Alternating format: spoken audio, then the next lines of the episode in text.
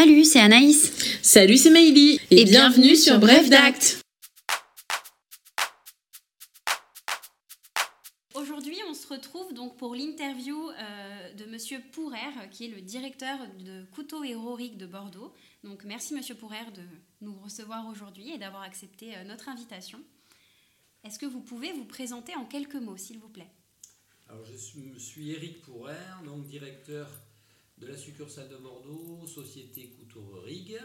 Euh, je suis en poste depuis 20 ans et j'étais auparavant dans le notariat, puisque clerc de notaire, diplômé dans deux études euh, sur la métropole bordelaise, on va dire. Voilà. Donc euh, une expérience professionnelle un petit peu, un petit peu assise et un métier passionnant quel est le parcours ou les parcours, s'il y en a plusieurs, pardon, pour devenir généalogiste Est-ce qu'il s'agit d'une profession plutôt accessible?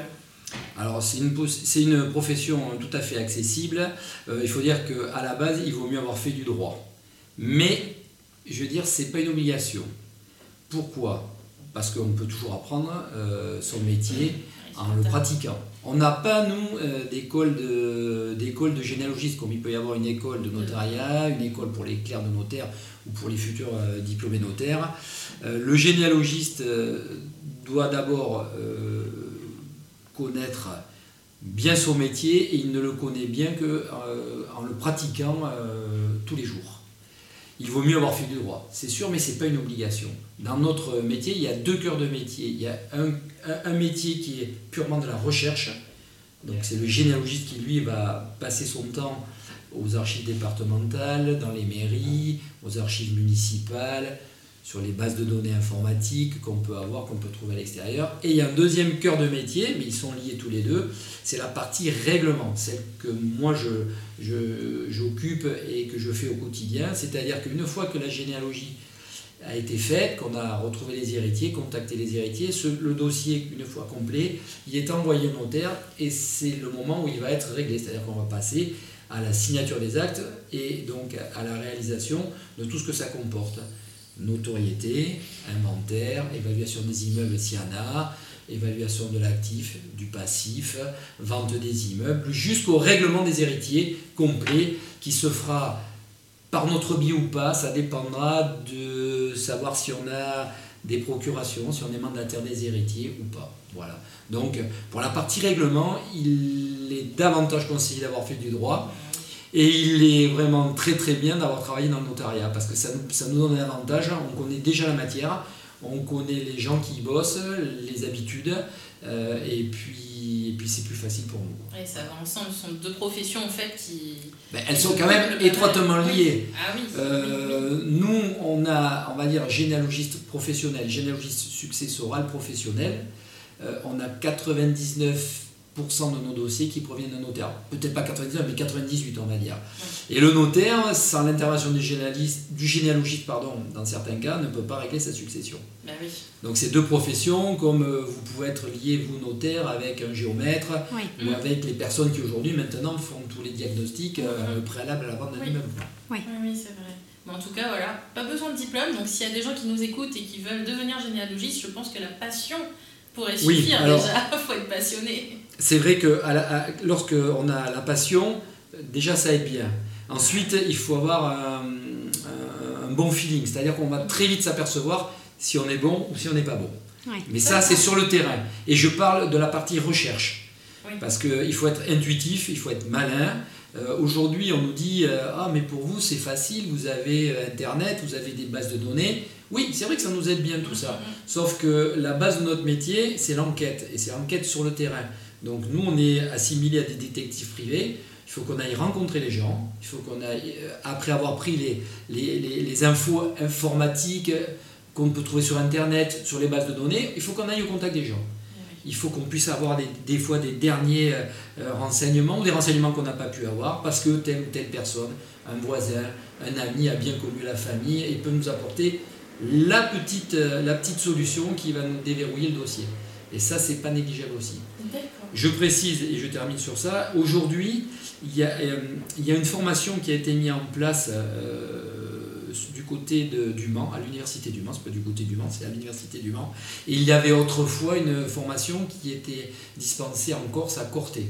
Euh, donc universitaire, je ne ferai aucun commentaire.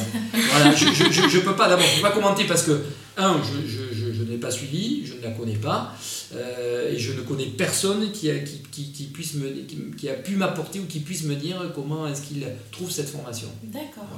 Mais ça existe. ça existe. Oui, et puis pour, euh, pour tous les notaires, euh, ou tous les collaborateurs qui voudraient euh, peut-être se reconvertir, euh, ça serait une possibilité aussi, tout en gardant les matières bah, qu'on préfère le plus souvent quand on est étudiant, le droit de la famille. Si voilà, le, notariat ne nous plaît plus, on peut envisager cette reconversion euh, en tant que, généalogiste. C'est une, solution, effectivement. Après, le droit de la famille, c'est une, une, partie du droit, on va dire privé en général on aime, moi je pense qu'on aime ou on n'aime pas. Il y a des gens qui, euh, lorsque vous leur dites droit de la famille, euh, ça va être de suite euh, non. Hmm. parce que un, peu, un peu plus long à traiter comme type de dossier, un peu plus compliqué parce qu'on a des gens en face et un peu plus technique. je vais dire qu'une une vente immobilière est plus répétitive dans, dans la constitution et dans la réalisation avec les exceptions que ça peut comporter sur le, type de bien qu'on vend et le type de vente qu'on fait ou d'acte. Oui, d'accord. Mais, mais c'est vrai que la passion aide aussi. Ah bah oui, oui, c'est évident. Mais comme pour le notariat d'ailleurs. Ah oui, ça permet de ne pas voir ses journées passer. Hein. C'est ça. Exactement. Mm. On ne s'aperçoit pas du temps qui passe. Et euh, vous nous avez expliqué qu'il y avait deux types euh, de généalogistes, un plutôt euh, en termes de recherche et un autre qui ira plus sur le terrain, qui va enquêter. Euh, quel autre type de métier on peut rencontrer dans un cabinet de généalogie? Dans, dans, le cabinet de généalogie, il y a ce qu'on appelle les collaboratrices qui sont euh, dites sédentaires, c'est-à-dire les administratives, les assistantes de généalogie, les assistantes de règlement, et généralement on a une comptable, nous, dans notre euh, structure de la société, par succursale, et il se peut qu'on ait une réceptionniste qui fait l'accueil plus, euh, plus du secrétariat. Et après, chaque généalogiste a une assistante euh, qui lui fait son, son l'administratif, et chaque, ce qu'on appelle régleur, c'est-à-dire la personne qui va chez le notaire pour signer les actes jusqu'au paiement des droits et versement de ce qui revient aux héritiers, a également une assistante. D'accord. Alors, quelles sont les qualités à avoir pour être un bon généalogiste, selon vous? Ben, La passion, Déjà, je pense en premier. faut, c'est un peu pour tous les autres métiers pareil. Il faut aimer son métier. Il faut être, euh, je l'ai dit, intuitif, malin. Il faut être persévérant parce que, notamment dans les recherches, euh, il ne faut pas s'arrêter euh, et se buter sur, sur une solution. Il faut penser à celle qui pourrait nous amener à la solution qu'on ne trouve pas, justement, hmm. en prenant un chemin détourné. C'est là où je dis qu'il faut être malin et qu'on s'aperçoit très vite si on est bon ou si on n'est pas bon. Euh, je, peux donner un, exemple rapide. Lorsqu'on fait une généalogie, euh, euh, par exemple, sur des, on va dire, sur des, des, collatéraux ordinaires, c'est-à-dire des cousins un peu éloignés, ce qui est souvent notre cas, parce que lorsqu'on intervient, c'est quand normalement on ne connaît pas les gens. C'est moins vrai aujourd'hui parce que plus ça va, plus on est obligé de retrouver des héritiers proches en degré. Mm. mais lorsque ce n'était pas le cas, lorsqu'on est dans une branche et qu'on se trouve bloqué, on peut se dire ah ben on pourrait peut-être interroger la belle famille par exemple, c'est-à-dire la famille de l'époux survivant qui elle a connu peut-être la famille de la personne qui est décédée, va peut-être pouvoir nous amener, oui, combien il avait de frères et sœurs, est-ce que dans les réunions de famille on se, rencontre? Et c'est en, étant malin comme ça qu'on on, grignote des petits renseignements et qu'on arrive à, à compléter et constituer notre arbre généalogique. En partie, bien sûr. Il faut être assez curieux. Il faut être curieux, oui, oui. Puis après, il faut être euh, euh, appliqué soigneux. Parce qu'un tableau de travail aujourd'hui, le tableau de travail, c'est le tableau que le, le généalogiste constitue lorsqu'il ouvre le dossier et qui va lui permettre d'établir sa généalogie jusqu'à ce qu'il soit mis informatiquement au propre. Sur ce tableau, il y a toutes les informations qu'il doit retranscrire euh, lorsqu'il va à un endroit. Par exemple, il va à la mairie de Bordeaux voire un extrait d'acte de naissance ou un extrait d'acte de décès. Il doit tout marquer sur le tableau. Il va aux archives départementales euh, consulter euh, un acte de divorce. Il faut qu'il marque le jour, le numéro, la date de l'acte, qu'est-ce qu'il a vu dans l'acte. On peut euh, consulter des fiches pour les hommes de service militaire, des fiches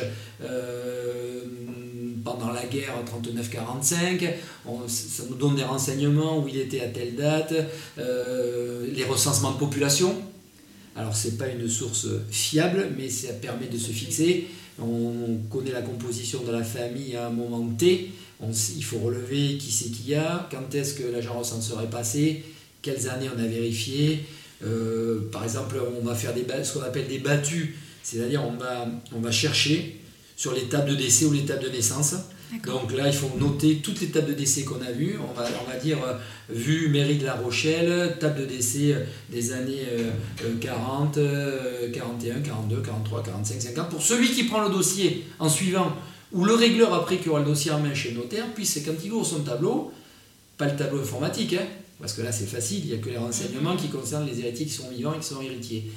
Mais quand les héritiers, qui peuvent être connus ou pas, posent des petites questions, nous, on connaît mieux la famille que les héritiers qui sont dans le bureau. Et on est capable de leur dire, attention, ah oui, votre, votre euh, grand-oncle, il était telle profession, il, était, il habitait à tel endroit en telle année, il était à la guerre à tel endroit. Enfin, on, est, on peut être très très précis, hein, et ça, tout est noté. Donc il faut être un peu soigneux, sinon c'est vite ah euh, le bazar. Mhm. Euh, et puis, et puis il y a des, c'est pareil dans, dans, l'écriture et dans la constitution du dossier, c'est vraiment un mécanisme euh, qu'on apprend au départ, voilà, qui est toujours le même, en fonction de, de, la personne qui décède et des héritiers qu'on va retrouver.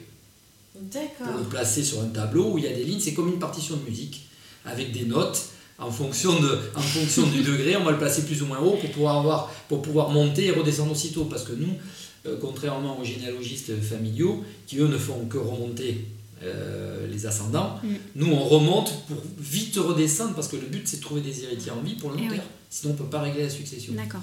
Voilà. Ok. Donc tout le monde a bien noté euh, les qualités requises pour être un bon généalogiste. Entre autres. Parce Entre autres. Après, il y en a d'autres. il faut pas non plus. Euh, il, faut, il, faut, il faut une connaissance juridique aussi. Ça, Je ne peux pas dire que c'est ah bah pas vrai. Surtout pour la partie règlement connaître la fiscalité, il faut connaître euh, le juridique pur qu'on peut apprendre à la, faculté euh, ou dans les écoles de notariat ou de clerc de notaire. Euh, voilà, et ce que peut amener la pratique aussi du notariat. C'est pour ça que je disais que c'est pas, c'est pas, c'est pas anodin d'être issu du notariat. Mais c'est pas une obligation. D'accord. Bon, maintenant, une question qui va forcément intéresser euh, les auditeurs et qui est un peu euh, sur les bouts des lèvres de tout le monde. Euh, comment est rémunéré un généalogiste? Est-ce qu'il y a, comme nous, notaires, une tarification qui est encadrée? Alors, tout d'abord, la profession de généalogiste n'est pas une profession réglementée. Donc, on ne dépend pas du ministère de la Justice comme vous. ce sont donc des tarifs qui sont dits libres, mais qui sont quasiment les mêmes, exprimés hors taxe TVA, chez tous les généalogistes.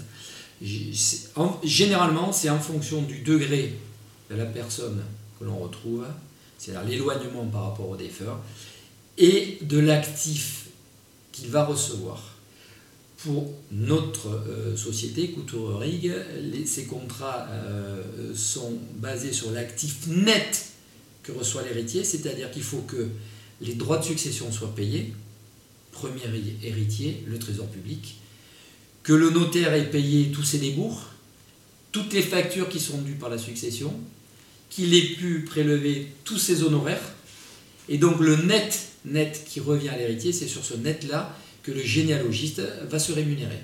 Et donc c'est un pourcentage qui peut aller de 0 à au maxi 39%, de ce que va recevoir l'héritier. l'héritier. Petite anecdote, les héritiers nous disent souvent Ah ben l'État prend 60, vous prenez 40, donc nous il ne nous reste plus rien. c'est pas tout à fait comme ça qu'on, compte. Je dis C'est vrai, l'État prend 60, c'est le plus grand. Le notaire prélève et il va rester peut-être 30, et sur ces 30-là, on va prendre nous 10 ou 20. Donc il va forcément vous en rester. Et il faut savoir que de toute façon, lorsqu'on fait signer un contrat à un héritier, c'est la base, c'est-à-dire que quand on a retrouvé l'héritier pour établir et asseoir notre rémunération, on lui fait signer un contrat soumis au code de la consommation. Donc il a le délai euh, légal de rétractation pendant lequel il peut dire je renvoie je ne veux pas signer de contrat avec vous. Une fois qu'il a accepté, ben c'est comme quand vous achetez une voiture ou autre, euh, le contrat il est, conclu, on est d'accord sur la chose, le prix, là les honoraires, on va dire. Et, et, euh, et donc ce, ce contrat, c'est la base de notre rémunération.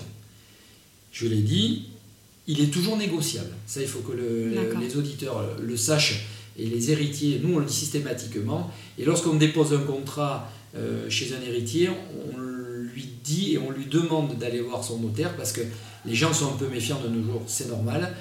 Quoique de plus en plus on connaît le métier de généalogiste et les sociétés de généalogie, mais nous systématiquement on dit allez voir votre notaire, il vous euh, confirmera bien que notre société, on n'est pas là pour euh, rigoler ou vous arnaquer, on est là pour faire notre travail. Si on le fait, c'est parce qu'on nous l'a demandé et parce qu'on a été mandaté et on ne pourrait pas le faire sans ça. Mm. Sinon, euh, sinon, ça serait travailler hors le cadre légal. Oui, d'accord. Voilà. Donc cette rémunération, elle est dite libre, mais en définitive, c'est à peu près toujours les mêmes euh, rémunérations en fonction donc de, de, de la quantité d'argent que le net que va percevoir l'héritier et de son degré par rapport au, au défunt. D'accord. Très bien. D'accord. Alors, du coup, comme vous l'avez dit, il y a du monde qui passe avant vous, forcément, avant d'arriver à ce net. Et qu'est-ce qui se passe quand il reste plus rien? Si vous arrivez à un moment où la succession est déficitaire, ou si euh, bah, y a, y a, on, vous a missionné, il n'y a peut-être pas d'héritier à la fin de vos recherches, euh, comment vous êtes rémunéré du coup Parce On n'est pas rémunéré. Voilà. C'est un dossier qui est perdu et pour nous, c'est euh, pas d'honoraires.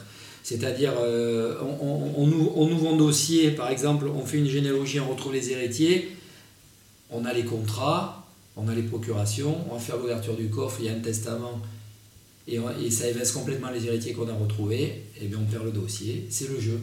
Voilà. On peut avoir une, succession déficitaire, auquel cas on fera un courrier aux héritiers, on dénoncera les contrats parce qu'on ne leur, prendra, on leur fera prendre aucun risque. De toute façon, lorsqu'ils signent le contrat, on dit bien qu'ils n'auront pas de, de, de, somme à avancer, à faire avancer. Euh, c'est pas tout à fait ça, à, payer ou à régler et qu'on ne leur fera pas accepter une succession euh, déficitaire. Et s'il y avait des frais qui sont, qui, qui, les frais engagés sont, restent à notre charge, on ne demandera rien aux héritiers. C'est, euh, c'est, on a des assurances pour et on est assuré en conséquence. D'accord. Voilà. Et donc ça arrive que vous travaillez à perte Ça arrive assez souvent. D'accord. Ah oui, quand même. Ah, oui, oui, ça arrive, ça arrive, ça arrive quand même assez fréquemment. Et ça, on le dit, on, le, on, on, on dit les généalogistes, ils gagnent très bien leur vie, oui, c'est bien. Mais on ne dit pas aussi que de temps en temps, et assez souvent, on, travaille à perte. D'accord. Il faut savoir aussi que, par exemple, euh, je fais une petite aparté, mais vous allez peut-être poser des questions. Dans les types de recherches qu'on nous demande de faire, il y a des recherches pures d'héritiers, qui s'appellent des révélations. Il y a aussi des confirmations dévolution, qu'on fait de plus en plus souvent. Savoir que ces confirmations d'évolution, euh, elles donnent naissance à une facture d'honoraire et que cette facture d'honoraire ne représente absolument pas le travail qui est effectué. Parce que qu'on fasse une confirmation d'évolution ou une recherche d'héritier, le travail à la base, il est, la même, il est le même. et le temps passé sera le même. Donc là, on travaille également à perte. Mais c'est le jeu.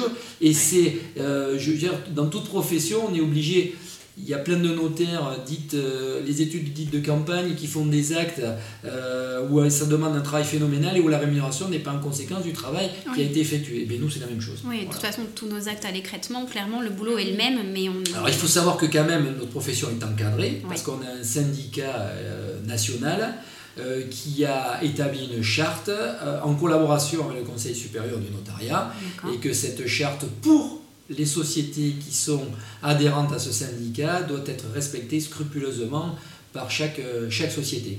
Donc euh, on est en train de se structurer, de se former euh, et de faire ça en partenariat avec le Conseil supérieur du notariat, peut-être pour arriver à une profession qui sera encadrée complètement comme la, profession de notaire dans quelques temps. Et ça sera comme ça au moins, ça, ça sera, ça sera net, net et clair.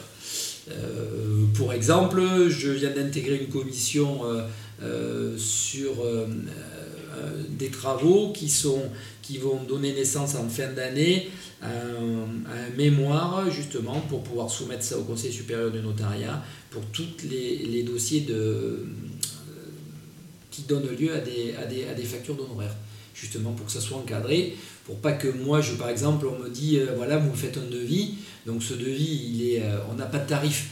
Donc, oui, c'est pour éviter un peu la concurrence va oui. dire.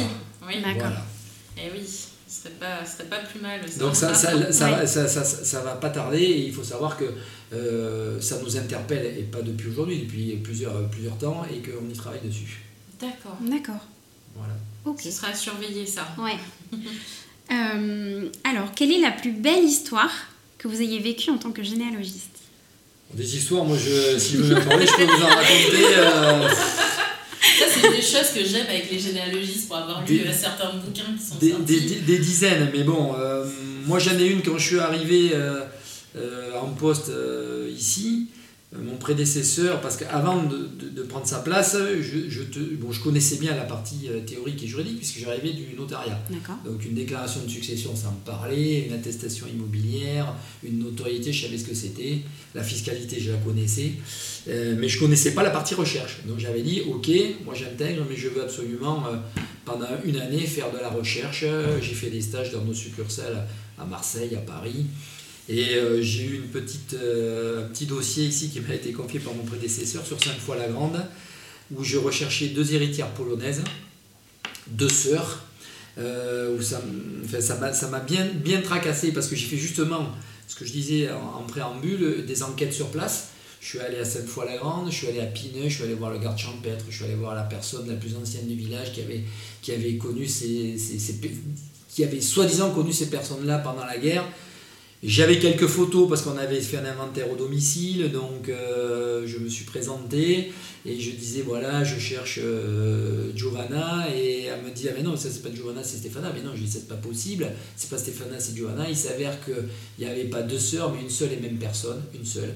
Elle s'était inventée une sœur plus jeune pour éviter la déportation. Voyez, donc ça c'est un petit truc qui m'a marqué et c'est je crois qu'un des tout premiers dossiers que j'ai eu à, euh, à traiter en, en recherche je, raccourcis un peu l'histoire. Oui, oui, bien sûr. Euh, voilà. Après, j'ai des successions un peu plus, euh, un peu plus euh, rocambolesques. On a, on a une succession qui a fait la une de Sud-Ouest en Lot-et-Garonne, puisque j'ai, on a au bureau la succession de la femme du chauffeur de Picasso, voilà, qui s'appelait Nounours pour ceux qui connaissent un peu Picasso, et dans laquelle succession, nous on a retrouvé une branche des héritiers, il y avait une branche qui était connue, et dans cette branche connue, il y a un cousin qui avait détourné des gravures, dessins et autres pendant des années et des années euh, chez le chauffeur de Picasso, que Picasso offrait à son chauffeur, qu'il a, avait qu'il a gardé dans son garage, et la fondation Picasso a bloqué la succession.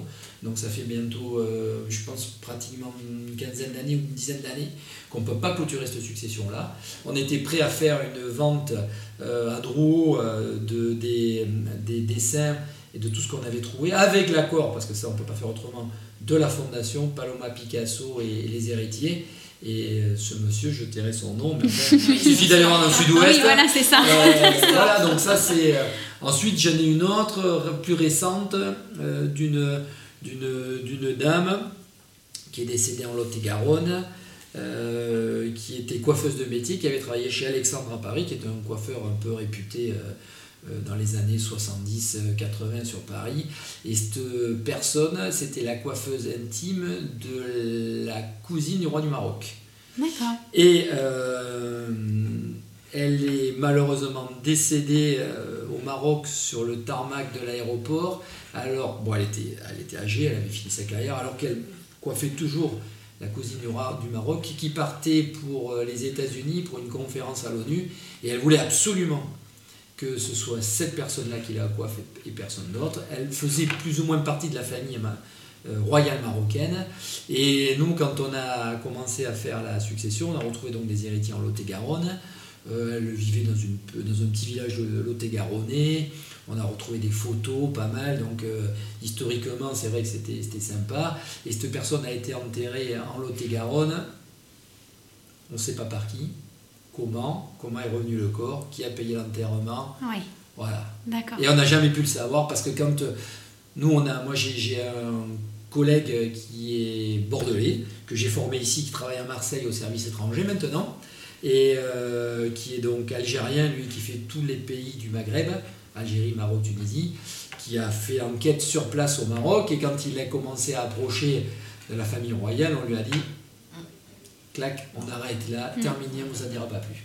Bah voilà. Donc euh, bon, voilà, c'est des petits, des petits dossiers. Après, il y a des dossiers moins rigolos et plus touchants parce que. C'est un peu la question suivante, Euh, du coup, de savoir. Il, y a les- il faut savoir que nous, généalogistes, on recrée la vie des familles et que bien souvent on apprend aux gens des nouvelles ou des surprises qu'ils ne savaient pas, connaissaient pas. Vous avez un frère, vous avez une sœur, euh, votre père a eu d'autres enfants. euh, et c'est assez fréquent hein, quand même. hein. Surtout aujourd'hui, hein. c'est ce que je disais tout à l'heure également. On- autrefois, il y a 20 ans, on recherchait beaucoup d'héritiers au 4e, 5e et 6e degré, maximum pour hériter en France, le 6e degré. Aujourd'hui, il n'est pas rare qu'on nous demande de chercher un frère une sœur, un petit-fils ou un fils ou une fille. C'est très fréquent. Et on nous dit, quand on retrouve, ah oui, j'ai pas vu mon père ou ma mère depuis 40 ans. J'ai eu le cas euh, à la Linde, là, encore récemment, sur un dossier, j'ai retrouvé un fils unique, pas vu son père depuis 40 ans. Le père en question, qui était un peu connu, il était champion motocycliste 500 cm3 dans les années 70, c'était quand même un sportif de haut niveau. Il est mort tout seul euh, à la Linde, dans son appartement, en plus, euh, avec une mort un petit peu euh, compliquée. Et son fils nous a expliqué que son père s'était jamais occupé de lui, voilà, qu'il avait été placé jeune. euh, et ce pauvre monsieur n'a même pas pu euh, hériter de son père puisqu'il est décédé. C'est donc la petite fille qui vient au droit de, de- de son papa. Ensuite, il y a des gens qui ne savaient pas qu'ils avaient des frères et sœurs parce que c'était des familles après-guerre et les, gens, les, les enfants, les familles étaient euh, assez pauvres et on plaçait les enfants parce qu'on n'avait pas de quoi les élever. Et ils se retrouvent aujourd'hui, euh, ils nous disent ah, mais si j'avais su que j'avais un frère, je l'apprends euh, 50 ans après ou 60 ans après.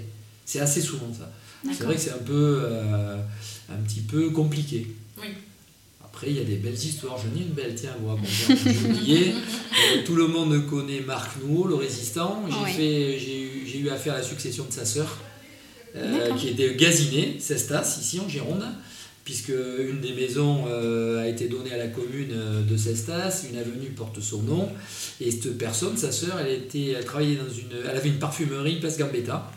Et dans les années 60, elle avait une, une apprentie, très peu de temps, je crois, euh, 18 15 ou 18 mois, euh, qu'elle a fait légataire au travers d'un testament. Et cette personne, donc, quand on a eu la succession à, à- régler, on a retrouvé donc la légataire, et qui, habite, qui est à la retraite, qui est du côté d'Andernos. Et quand on lui a dit, voilà, on, on- on- on fait une approche euh, vis-à-vis de vous parce qu'un notaire nous a confié le règlement de succession, on va chercher des héritiers.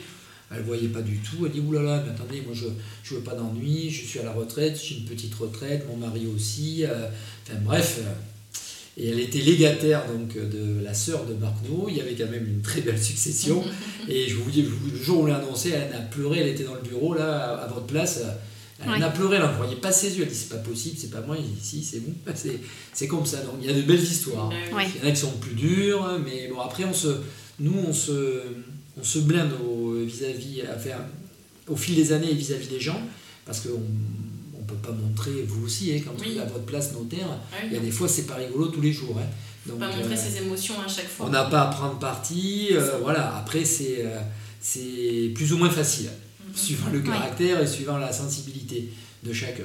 Mais c'est vrai qu'il y a des fois, c'est, euh, un petit peu compliqué. Il y a des fois, ça fait râler aussi parce qu'il y a des gens qui se sont occupés d'un défunt euh, euh, toute, toute une fin de vie et ils sont évincés par des héritiers euh, qui ne connaissent le défunt ni d'Adam ni d'Ève, qui arrivent là et qui, Eh oui. bien souvent, euh, mettent un peu le bazar et font comme s'ils avaient toujours connu la personne et s'en étaient occupés alors qu'ils ne l'avaient jamais vu même. Oui.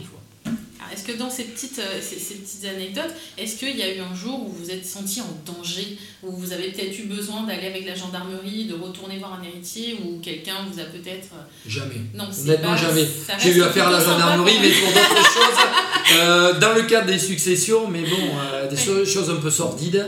Non, ça va, Euh, suite à des décès, oui, oui, oui, oui. Ouais. J'ai jamais eu un souci. Alors, on- on- on- je dis pas qu'on n'a pas quelques clients, qui, enfin, quelques héritiers qui sont un petit fou, des fois un petit peu fous, hein, qui menacent les collaboratrices parce que ça va pas assez vite, euh, parce Oui. que euh, ils connaissaient, comme je vous disais, ils connaissaient pas la personne, mais à partir du moment où il y a un peu d'argent à toucher, eh ben, ça y est, euh, ils s'imaginent que ça, ça va, on va tout leur prendre, qu'on leur cache des choses. Et moi, je leur dis, euh, quand je suis en rendez-vous et qu'ils sont là, je leur dis, écoutez, si vous étiez occupé de la personne qui est décédée, moi aujourd'hui, je serais pas là. C'est tout. Voilà. Et, euh, et ça, généralement, Ouais, ça les calme ça bien. les calme. J'imagine bien. Bon, c'est plutôt- Mais sinon, jamais, jamais, j'ai jamais dû euh, avoir, j'ai jamais dû appeler la gendarmerie ou avoir affaire à la gendarmerie pour régler un dossier. Non. Ok, donc euh, là on vous sent passionné Ah par ce oui. que vous faites. en tout cas, on vous voit en plus, donc nous on a vraiment, euh, vous nous transmettez vraiment cette. Moi, je euh, cette passion. Je ça. pourrais vous en raconter des heures. hein. Je suis assez loquace. Et, et concrètement, qu'est-ce qui vous anime? Parce que cette- ces recherches, c'est un peu comme une chasse au trésor. Est-ce que vous vivez ça un peu comme un challenge? Ou qu'est-ce qui vous anime vraiment Alors déjà, moi, moi j'ai à cœur quand même de solutionner chaque dossier, apporter la solution au notaire qui me confie quand même la succession. Chaque dossier est différent, Mm. plus ou moins passionnant, mais bon, quand on aime son métier, euh, je pense qu'on s'y attache et qu'on on se passionne. Donc euh, quand on l'aime, on, on essaie de le faire du, du mieux possible. C'est pour ça que des fois, je suis un peu en colère quand on nous fait des reproches ou des remarques. C'est vrai que ça va jamais assez vite pour celui qui attend, c'est sûr. Sauf que nous, on a un métier, euh, il y a un aléa. C'est est-ce qu'on va retrouver les gens ou pas? Dans combien de temps Je suis incapable de vous le dire. Mm. Quand on me dit, mais est-ce que vous pouvez me faire ça en 15 jours? Mais Impossible, je ne le sais pas. Si ça se trouve, dans 48 heures, je vous aurais trouvé la personne. Si ça se trouve, ça va mettre deux ans. Mm. Et il y a des fois, on retrouve les gens et, et c'est eux qui nous font barrage dans une succession. Vous savez, les dossiers vous en avez 10 qui sont d'accord et un qui est là et qui nous dit, mais vous savez pas, pendant 15 ans, ils nous ont embêtés. Et Maintenant, ben, c'est moi qui vais les embêter. Ouais. Alors, il y a des moyens juridiques de s'en sortir, euh, on, le- on- on le sait. Mais voilà, euh, il y a un aléa, moi je ne le connais pas. Euh, je suis incapable, donc c'est ça qui est, qui est, qui est passionnant. Moi je veux, je veux toujours essayer d'arriver à trouver, à, trouver, à trouver les héritiers, à apporter la solution au notaire, parce que celui qui me demande de faire la recherche, le notaire, c'est pourquoi? C'est pour solutionner son dossier. Parce qu'il a peut-être des héritiers connus qui attendent et qui ont besoin que ça se solutionne, euh, parce qu'il n'en a pas et qu'on a des biens qui sont, euh, euh, qui sont là sans, euh, ou sans, sans maître, en déshérence, enfin bon, euh, ça, ça- ça touche toujours quelqu'un de toute façon, ou quelque chose. Donc il faut y arriver. Il faut y arriver. Donc c'est ça, c'est le challenge. C'est Et la- malheureusement, il y a des fois où on ne trouve pas d'héritier. Eh oui, Ça arrive peu souvent, mais ça arrive. Et c'est jamais des petits dossiers. c'est frustrant. Ça. Oui, ce sont toujours des dossiers où il y a des actifs assez importants. Et Ouais. ça, c'est marrant. Alors ça, par contre, euh, ça m'est arrivé 4 ou 5 fois en même temps, peut-être un peu plus. Chaque fois, c'était des beaux dossiers. Ouais. Pas d'héritier au degré successible. Donc on en trouve, mais au 7e ou au 8e. Donc là, Eh oui, là on est bloqué. on n'en parle même pas. Ou alors, euh, ou alors on trouve, ou on ne trouve pas, où il y a un testament, euh, ou c'est légué, ou... Ouais, c'est frustrant, c'est rageant quoi. C'est c'est un peu rageant. Ouais. Mais c'est comme ça. C'est- oui, oui, c'est le jeu, c'est le oui, jeu. oui. C'est comme quand je le dis, on a retrouvé les héritiers qui ont un testament euh, qui, euh, qui lègue à, une fondation, je ne sais quoi, et qui évince tous les héritiers. euh, Mais oui, c'est comme ça. on perd le dossier, mais C'est le jeu. Mm, mm, mm. Alors la question suivante, vous en avez quand même déjà pas mal parlé hein, au, au- fil, des questions. Euh, généalogiste, hein, c'est avoir la casquette d'enquêteur, de détective privé. Quels sont vos principaux moyens d'investigation aujourd'hui? Alors, bon, déjà, euh, nous, on est, donc on a une carte professionnelle. On est professionnel, reconnu par les autorités, je dirais, euh, judiciaires compétentes, et on a une compétence par cours d'appel. On est habilité par cours d'appel à faire les recherches. Pourquoi? Parce qu'on a accès à l'état civil, qui en France, vous savez, maintenant, avant c'était 120 ans, maintenant c'est 75 ans. Les actes qui ont plus de 75 ans sont consultables par le commun des mortels, et ceux qui ont moins de 75 ans, non. Mais par les généalogistes, oui, parce qu'on a une habilitation par cours d'appel. Autrefois, c'était dans les greffes. Aujourd'hui, les greffes, ils ont disparu. Alors, vous voyez, on nous dit, ouais, pour vous, c'est facile, vous avez Internet, oui. Mais moi, je vous dis qu'au greffe d'un tribunal, autrefois, j'allais plus vite pour trouver des choses que sur Internet. Parce que dans un greffe, de, dans un greffe du tribunal d'instance, il y a un double de l'état civil en France. L'état civil, il est tenu et régi par les communes. Donc, c'est euh, chaque commune inscrit sur le registre d'état civil les gens qui naissent et qui décèdent ou qui se marient sur leur commune. Mhm, Un double de cet euh, état civil était confié au, au greffe des tribunaux autrefois. Et dans une pièce grande comme le bureau, des fois vous aviez 3-4 cantons, ou même des fois plus, dans une pièce. Et nous, généalogistes, quand on fait une recherche, c'est pas sur un canton, mais c'est sur 4 ou 5 cantons. Donc dans la même pièce, en une heure ou en deux heures, on avait vu plein de choses. Aujourd'hui, on peut plus. Donc on va à la mairie de Bergerac qui est ouverte tous les jours, puis ça nous renvoie à la mairie de la Laine qui est ouvert le mardi, le mercredi après-midi de 14h à 17h pour regarder un acte, il nous faut 30 secondes. Puis il nous renvoie à la mairie de Siorac qui est ouverte le lundi de 10h à midi quand on veut bien venir nous ouvrir. Euh, et pour voir deux actes, ça nous prend 3 minutes. Et la recherche qu'on faisait en une heure, des fois il nous faut 10 jours pour la faire, déjà. Malgré Internet. Et ça, alors là, je vous le prouve euh, ah facilement, quasiment dans, tous les, quasiment dans, tous les, dans tous les dossiers. Et euh, il faut savoir que nous, généalogistes, on connaît mieux l'état civil, les archives et autres que les fonctionnaires ou personnels qui sont en place. Notamment après, c'est pas pour les critiquer, mais dans les îles, euh, Guadeloupe, Martinique ou autres, on arrive à Fort-de-France, on arrive à Pointe-à-Pitre, déjà ils ne savent pas où sont les archives de l'état civil. Et on leur dit, mais attendez, nous on sait où c'est, parce qu'on y a déjà travaillé, donc on peut vous y amener si vous nous y autorisez. Mais on a les autorisations. Mais les mairies, par exemple la mairie du Jean Mestras ou de Bègle, euh, pour ne pas les citer, sont des mairies très scrupuleuses et qui nous demandent systématiquement nos autorisations. Donc on présente une carte professionnelle et une autorisation du tribunal euh, par cours d'appel. Donc on est habilité à rentrer un petit peu partout.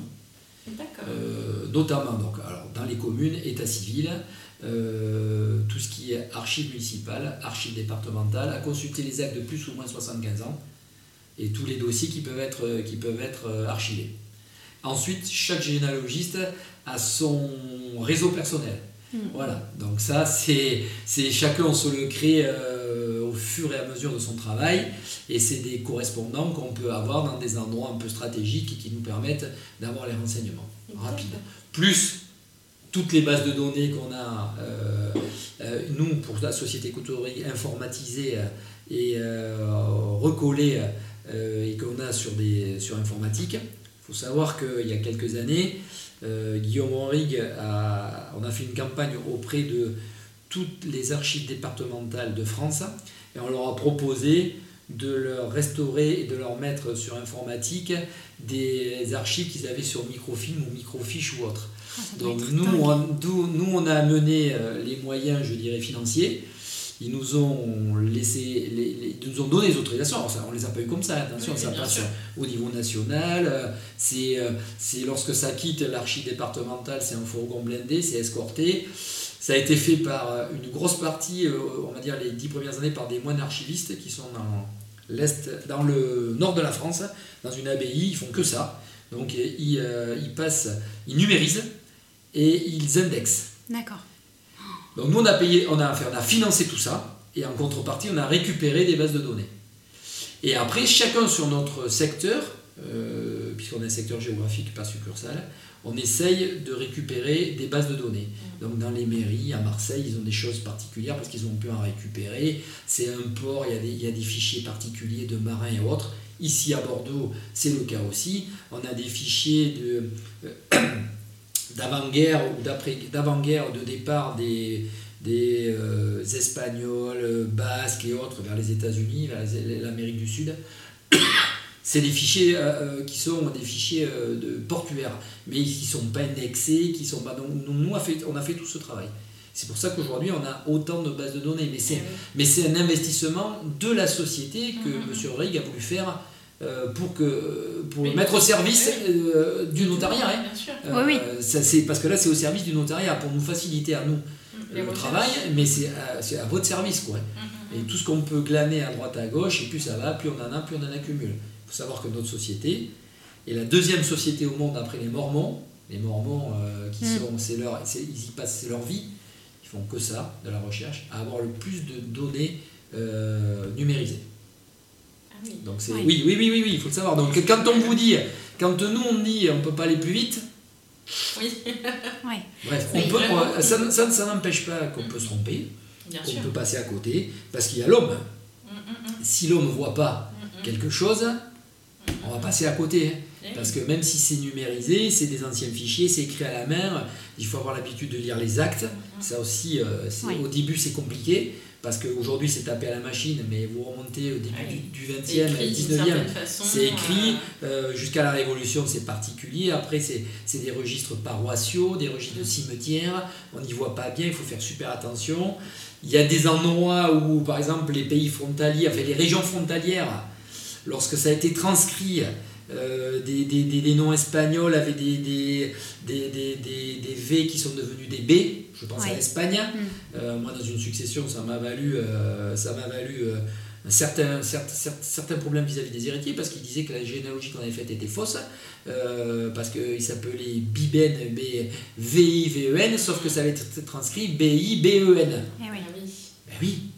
Mais bon, mais, ouais, mais c'est comme ça. Ah oui, oui, non, non. Donc, euh, toutes ces petites choses font que euh, on, a, euh, on, a une, on a amassé une, une, une, certaine quantité assez considérable de, de bases de données. Et qu'on a donc en ligne, chez nous, en fonction de nos territoires géographiques, on a accès à certaines choses, ça marche en réseau, et, et, et on va piocher là-dedans. Et, en plus des données, il faut aller parler aux gens aussi. Alors après, il y a les enquêtes sur place, bon, mais ça, c'est pour les petits renseignements que, euh, qu'on n'a pas pu avoir sur l'informatique. Et il faut savoir que le généalogiste, lui, il fait ce qu'il peut du bureau, avec ce qu'il a, informatiquement par là. Après, c'est les archives, les mairies et, les personnes. Et on, on, récolte et on recoupe toujours deux ou trois fois les, les, renseignements pour avoir le bon renseignement. Pour être sûr. Et on ne se fixe, on ne se fixe que lorsque l'on a un acte ça peut être un acte notarié ou un jugement de divorce ou autre. On ne va pas se fixer sur un recensement de population. Je vous l'ai dit, ça donne une idée, mais c'est certainement pas fiable. Par contre, normalement, un acte de notoriété, hmm. s'il n'y a pas eu d'erreur, de fait, quand l'acte a été fait, il est fiable. Ça arrive qu'on trouve des actes de notoriété avec des erreurs ou des oublis. Dans ce cas-là, on appelle euh, le notaire l'étude. Voilà. Dans une généalogie, on s'est aperçu qu'il y a des héritiers qui ont été oubliés. Hmm. Mais voilà, ça arrive, la preuve, c'est que ça peut Ah oui, mais ça arrive à tout le monde, oui, bien sûr. Il n'y a que celui qui ne fait rien qui ne se trompe pas. Oui, c'est ça. Et on peut avoir les, les, tous, les renseignements, toutes les bases de données qu'on veut, on peut passer à côté de quelque chose. Bien sûr, oui. Voilà. Après, l'ère du numérique, c'est quand même un gros plus pour vous. Oui, mais je, ne dis pas que vous allez plus vite, mais je dis que ça facilite les ça choses. facilite les choses. Oui. Ça évite de se déplacer, par exemple. C'est un gain de temps parce que le généalogiste, il va, la première chose qu'il fait, c'est qu'il ouvre son dossier, il ouvre son ordinateur, comme tout le monde aujourd'hui, les bases de données, les bases de données externes, internes. Mm.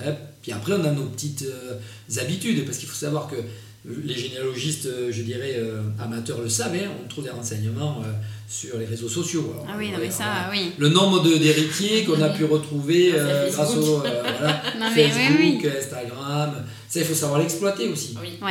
Tous les renseignements qui sont mis à la disposition de tout le monde. Mais du coup, est-ce que plus on va avancer euh, dans le futur, est-ce que finalement euh, l'ère du numérique va pas euh, encore plus faciliter vos recherches? Parce que plus on va avancer, moins il y aura de papier finalement. Vous voyez ce que je veux dire? Moins il y aura de papier, mais il y aura toujours les gens. Donc il faut, on sera toujours obligé de. Les humains, on ne pourra pas les. faire. oui, oui, bien sûr.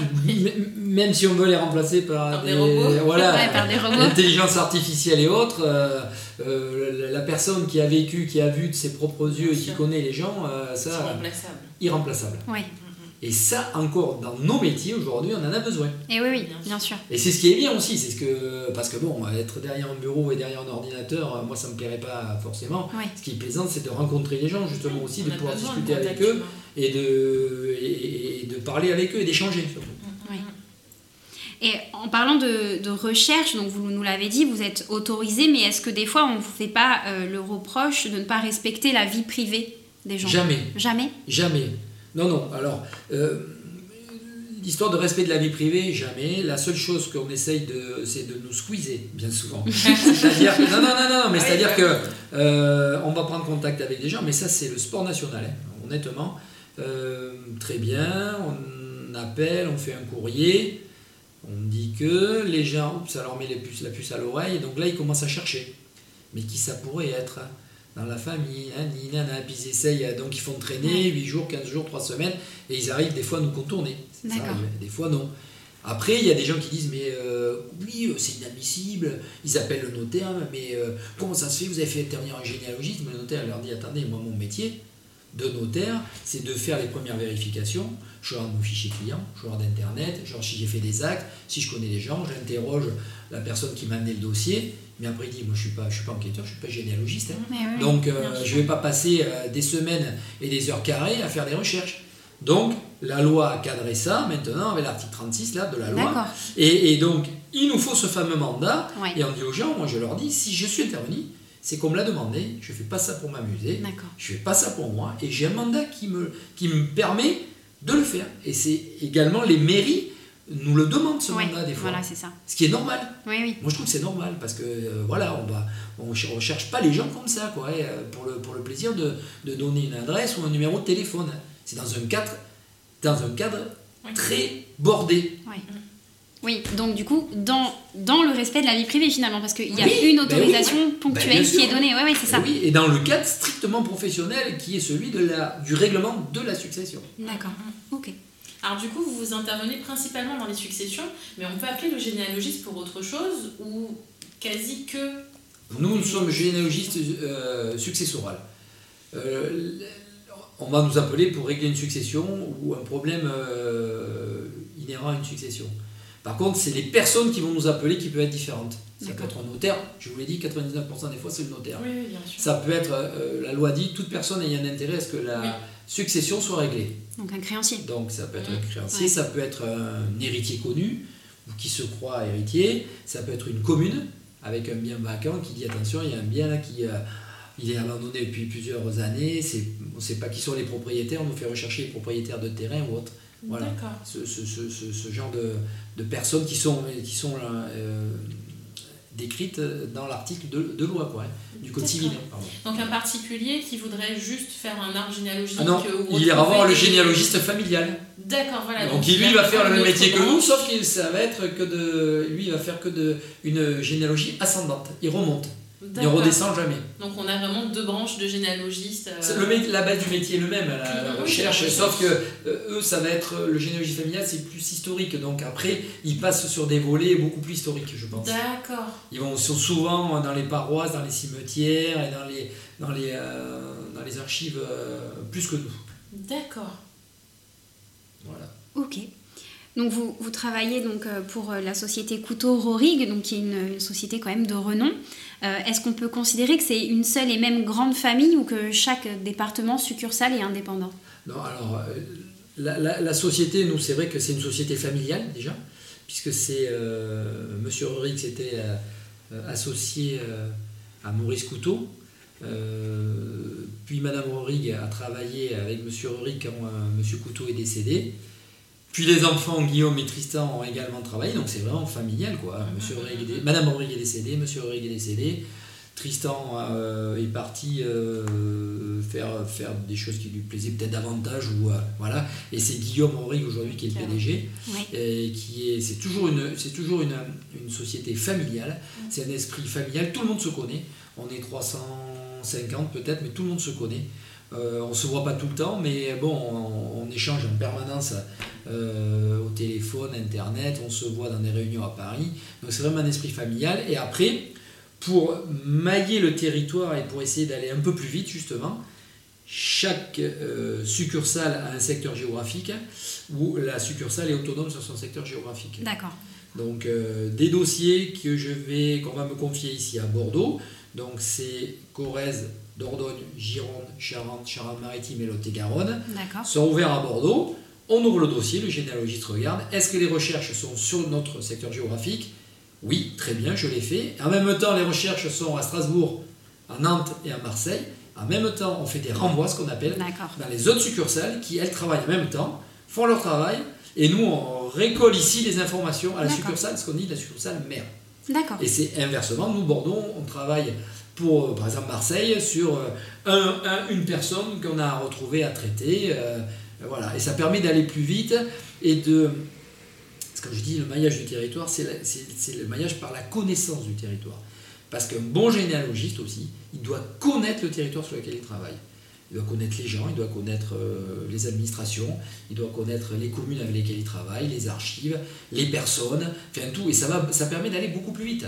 Si vous avez quelqu'un de Marseille qui arrive à Bordeaux aux archives départementales, on va lui dire oui, vous êtes qui, Coutoré Mais Je ne connais pas. Eh Que si euh, euh, Monsieur Michel Imbert, directeur des recherches ici, euh, va aux archives, euh, bonjour, vous inquiétez pas, c'est Limon s'occupe de vous, clac, ça va Ouais. Bien sûr. D'accord. Ok. il faut savoir aussi que lorsqu'on est aux archives départementales, petit aparté, on n'a pas plus de droits que monsieur ou me- ou madame tout le monde. hein. D'accord. C'est-à-dire, il y a certaines archives départementales comme en Corrèze, vous avez droit à 10 documents le matin, 10 documents l'après-midi. Point barre. Il n'y a aucune dérogation. Nous, 10 documents, c'est mieux en un quart d'heure des fois. Donc le généalogiste, après, il va, il va en mairie. D'accord. On n'a pas de passe-droit et on n'a pas droit à 30 documents. D'accord.